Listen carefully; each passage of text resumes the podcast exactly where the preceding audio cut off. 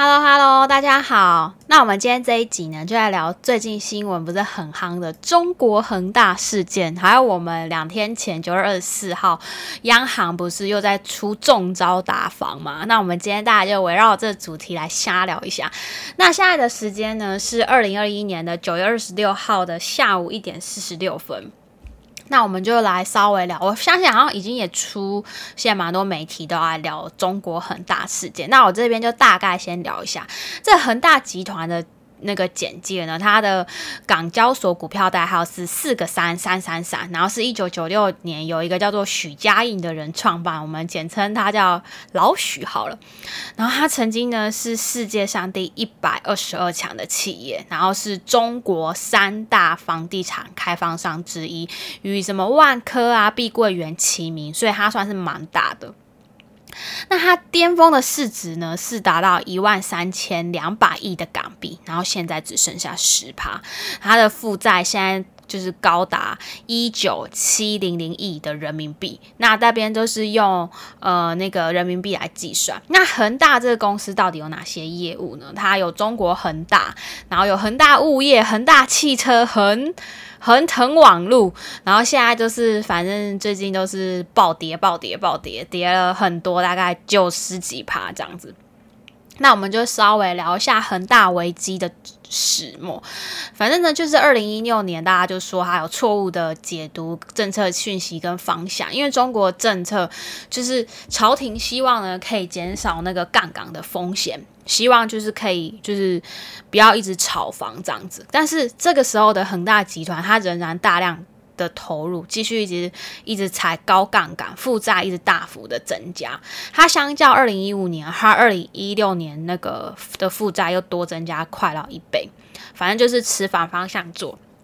在大概在二零一七年到二零一。九年，中国官官方强调说不要炒房，因为政府的政策是说，我们房子是拿来住的，并不是拿来炒的，然后必须要维持那个房价的调控跟政策。他是希望可以，政府希望可以试图解决跟抑制房价的上涨。那恒大集团也是继续的扩张，那继续扩张就是查高杠高杠杆公司更大更大家的杠杆，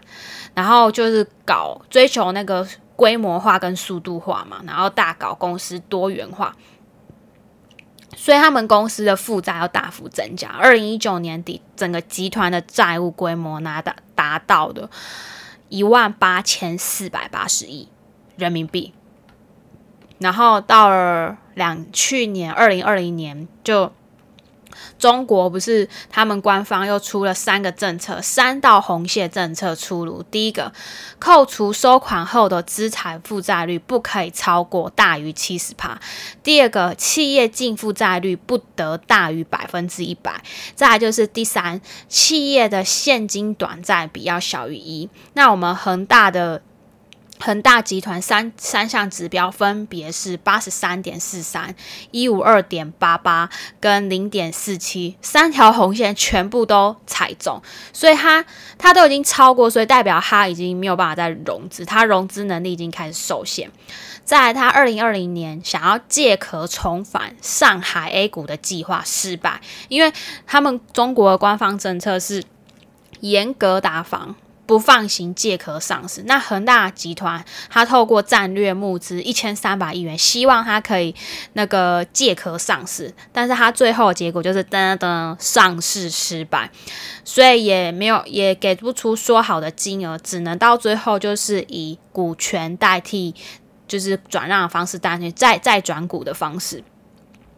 所以呢，到了今年二零二一年，整个流动性的问题更严重，第一个。他们中国官方的政策，房贷审核更加的严谨，导致他们放款的速度也变慢。在恒恒大集团，他卖房之后，真正从所以从消费者拿到现金的时间更拉长。在他们官方的政策是说，大城市实施房价的双向令、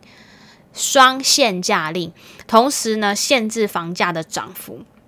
这个时候，恒大集团想要打折卖房。他也没有办法过分的降价，所以导致吸引力就不足。那恒大集团它现在就是目前出售股权来寻求它的流动性的手段，并不大顺畅，因为大家都开始，哎呦，你是不是现金流量表流动性的问题，所以就不敢贸然购入股权。像我之前不知道哪一集有提过，像我们台湾也是很多中小企业，它的财务报表其实是正的，那为什么它到最后会黑字倒闭？源自于就是一样的问题，你的现金流量表。你当你现金流量表很危险，大家对你没有信任，这是一很危险的事情。所以呢，我们这个恒大集团的流动性负债规模跟增长的速度已经大于非流动性负债，所以它的流动性压力逐渐的扩大。九月二三到期的两个债券利息已经透过场外协商方式解决，但是今年它还有很多到期的。利息要支出，所以他的危机还没有完全解除。那他到底目前是有哪些债务呢？比如说，他银行债务，他主要往来中国二十间银行，其实我呃总计往来有一百二十八间银行类的金融机构。在他们有一间银行叫做盛金银行，影响可能最大，因为它是恒大的第一大股东，所以它银行类的金融机构借款总共是两千一百六十三亿。再就是一些商业兑换的汇票，它的汇票签量。呃，占中国总量的十分之一哦，约是两千零五五十三亿，所以它短期偿付的压力很大，所以会造成它流动性的危机。然后还有说，它比如说永高股份啊，然后宝盛股份、三棵树、广田集团、市，然后世联银行都已经公告恒大逾期未兑付的票券规模出估已经有二十亿人民币。所以这些就是他的债务，然后还有他什么？前面有讲他战略性投资啊，他那时候希望他可以借壳回归到上海 A 股上市，后来失败嘛。那他那个时候各企业战略投资一千三百亿元，条件是他是在二零二一年的一月三十一号，就是今年的一月底前重回 A 股。那上市不成功。恒大它需要回购一千三百亿，还有一千一百一千还有一千三百亿的分红，还有给十八点二七十八点二七的股份。结果它是大家结论知道啊，它上市就没有成功，所以它必须有这些条件。它还有其他的融资啊，恒大融资平台未规模未兑付的规模到四百亿人民币，投资人近十万人。所以呢，恒大宣布启动实物资产兑付方案，提供现金兑付啊，然后实物资产兑付啊，还有什么折抵他的购物尾款这种方案。那投资者你可以自己选择哪一个方案。就看到电视上不是很多婆婆妈妈在哭吗？那对我们台湾而言，我们我们金管会九月十四号资料是说，我们我们有两家本土银行对恒大集团有授信，那总金额是在五亿元以内，那就是境境外海外基金持有恒大部分总金额在十十七点一三亿元，所以我们台湾其实整体风险是低，都在可控的范围。那我们来讨论国际的它的风险呢？像那个贝莱德银行，大概今年有一千呃三千一百三十个单位恒大，然后还有汇丰增加四十趴恒大债券，然后还有瑞银瑞银集团今年增加二十五趴恒大债的债券，所以其实美国整体金融机构对中国的破险率也算低，还算是可以控的。那我们就来讨论未来的剧本，就是说，哎，第一个，中国政府最终可能会出手相救，因为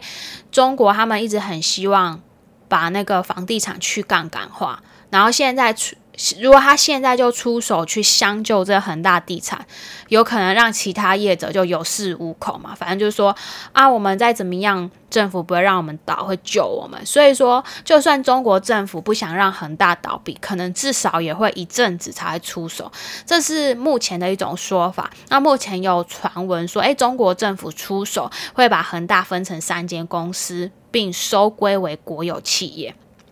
在第二个剧本就是说，集团宣布破产，并行并且进行资产重组。因为恒大在抛售资产后，他一定会发现资不抵债。资不抵债就是说，他的资产根本完全没有办法抵消他的债务。那与金融机构协商没有结果，他就只能宣宣布破产重组。第三个剧本就是他恶性逃避，然后可能会造成很大的金融海啸。如果恒大集团直接恶性倒闭，它会造成金融机构还有房地产业链的上下游造成很大负面影响。另外，投资人就很不爽，会造成他们中国社会的动荡。不过，我觉得最后，我个人觉得啦，最后结局可能都会是由国家来接。接管，反正这些资产都是钱堆出来啊，实质购买力也没有提升，未来就是修正。那我觉得小习应该就是利用这一次来去杠杆化。那我看到这个，我也想到跟我们就是异曲同有一点点很像的东西联想，就是我们九月二十四号前几年中央出重手在打炒房，然后祭出三招严控房地产交易，其中针对是不是跟前面几年前？几年前，他们大陆一样很像，因为大家一直一直炒房，然后就开始一直大家就是说不行不行，中央政府就是说减少杠杆，不要再过度炒房。那现在其实，因为我现在在法拍市场，我也是看到算是蛮热。那我觉得政府那边一定都有数据，所以直接九月二十四号那边大家就开始针对。其中针对台北市、新北市、桃园市、台中市、台南市、高雄市、新竹县跟新竹市，你看每个都是只有新竹县，因为新竹县真的是蛮夸张。这八个县市就是你只要买第二间购物贷款，就是你就没有宽限期。那主要它哪里有一点修法，我们可以来聊一下，到底有哪些？比如说，A 公司法人购置购置贷款。其实这次都没有变，在最主要就是自然人，什么自然，就像我们这种自然的人类，我们不是公司，不是法人。有些说特定地区第二户的贷款，一般来讲就是说修正前是没有规范，但是现在就是因为大家可能房市很热，所以政府就是说没有宽限期。再来就是说，其他再就不变。我们聊一些就是有变部分，还有购地贷款修正前是说六点五成保留一成动工款，现在六九月二十四号修正后就是说你是只能贷六成，然后保留一成的动工款，主要是这样。然后还有那个工业区闲置土地的抵押贷款，修正前是五点五成，那现在修正后是五成，主要是这样。好，那就是主要这这个很。很疯狂的这八个县市，大家要注意一下。那再我们就聊一下目前法拍市场状况。像上周还上上周，我有点忘记，就是被力宝资产全部高价标走，因为他那他那一区的那个法乐，这个它其实是建商恶意倒闭，就脱产换一个名字走。所以呢，反正就很多那个法拍屋，像台湾今年啊，或者什么立新资产等等，你看他去他背后股东的主。组成都是一些关谷银行，然后他们从法拍市场收刮物件后，再拿出来卖给一般民众。因为主要就是法拍又不能看室内，所以一般民众首次购或什么，就因此觉得很却步。所以像这些关谷银行为主的资产公司，他们有的是什么银行啊？有就是钱嘛，就来法拍市场收刮，然后再转手卖给一般民众，再做再做一手。所以政府一边打房一一边啊没有了，反正就讲。再就是说，第四个就是前几天我看到那个新闻，就大概周一的时候吧，那个时候媒体不是一直报说啊，中国因为恒大债务危机会扩散到导致大宗商品价格上滑下滑，然后联准会决议等风险怎么样很可怕，所以导致这周一的美股大跌。这个时候，我们女股神 Kathy Wood，她就是展现了。当别人恐惧的时候，我贪婪。他当天他呃趁机购买抄底买入了 Robinhood 跟 Coinbase Coinbase 这两档美股。我记得 Coinbase 这个美股，我之前应该在 Parks 有提到，我觉得它是低档的时候真的可以买。它是呃那个加密货币的交易所，是今年上市。再说像 Robinhood，我记得我之前在 Games。Duck 那一集有听过，它是那个零手续费的券商，那它也有加密货币的部门所以我们的女股神 Casey Wu 木头人称木头姐姐，逢低买进是一直她投资策略一个关键要素。那她的基金今年在不同点，我有特别注意，她买了比特币。然后还有 Room 等这种股票，所以大家其实可以参考一下。好了，那我们今天就先聊到这里啊。然后如果有需要订阅我课程的 Purse Play 在下面，然后呃在链接下面大家可以订阅。那我们今天就先跟大家聊到这，我们下次见，拜拜。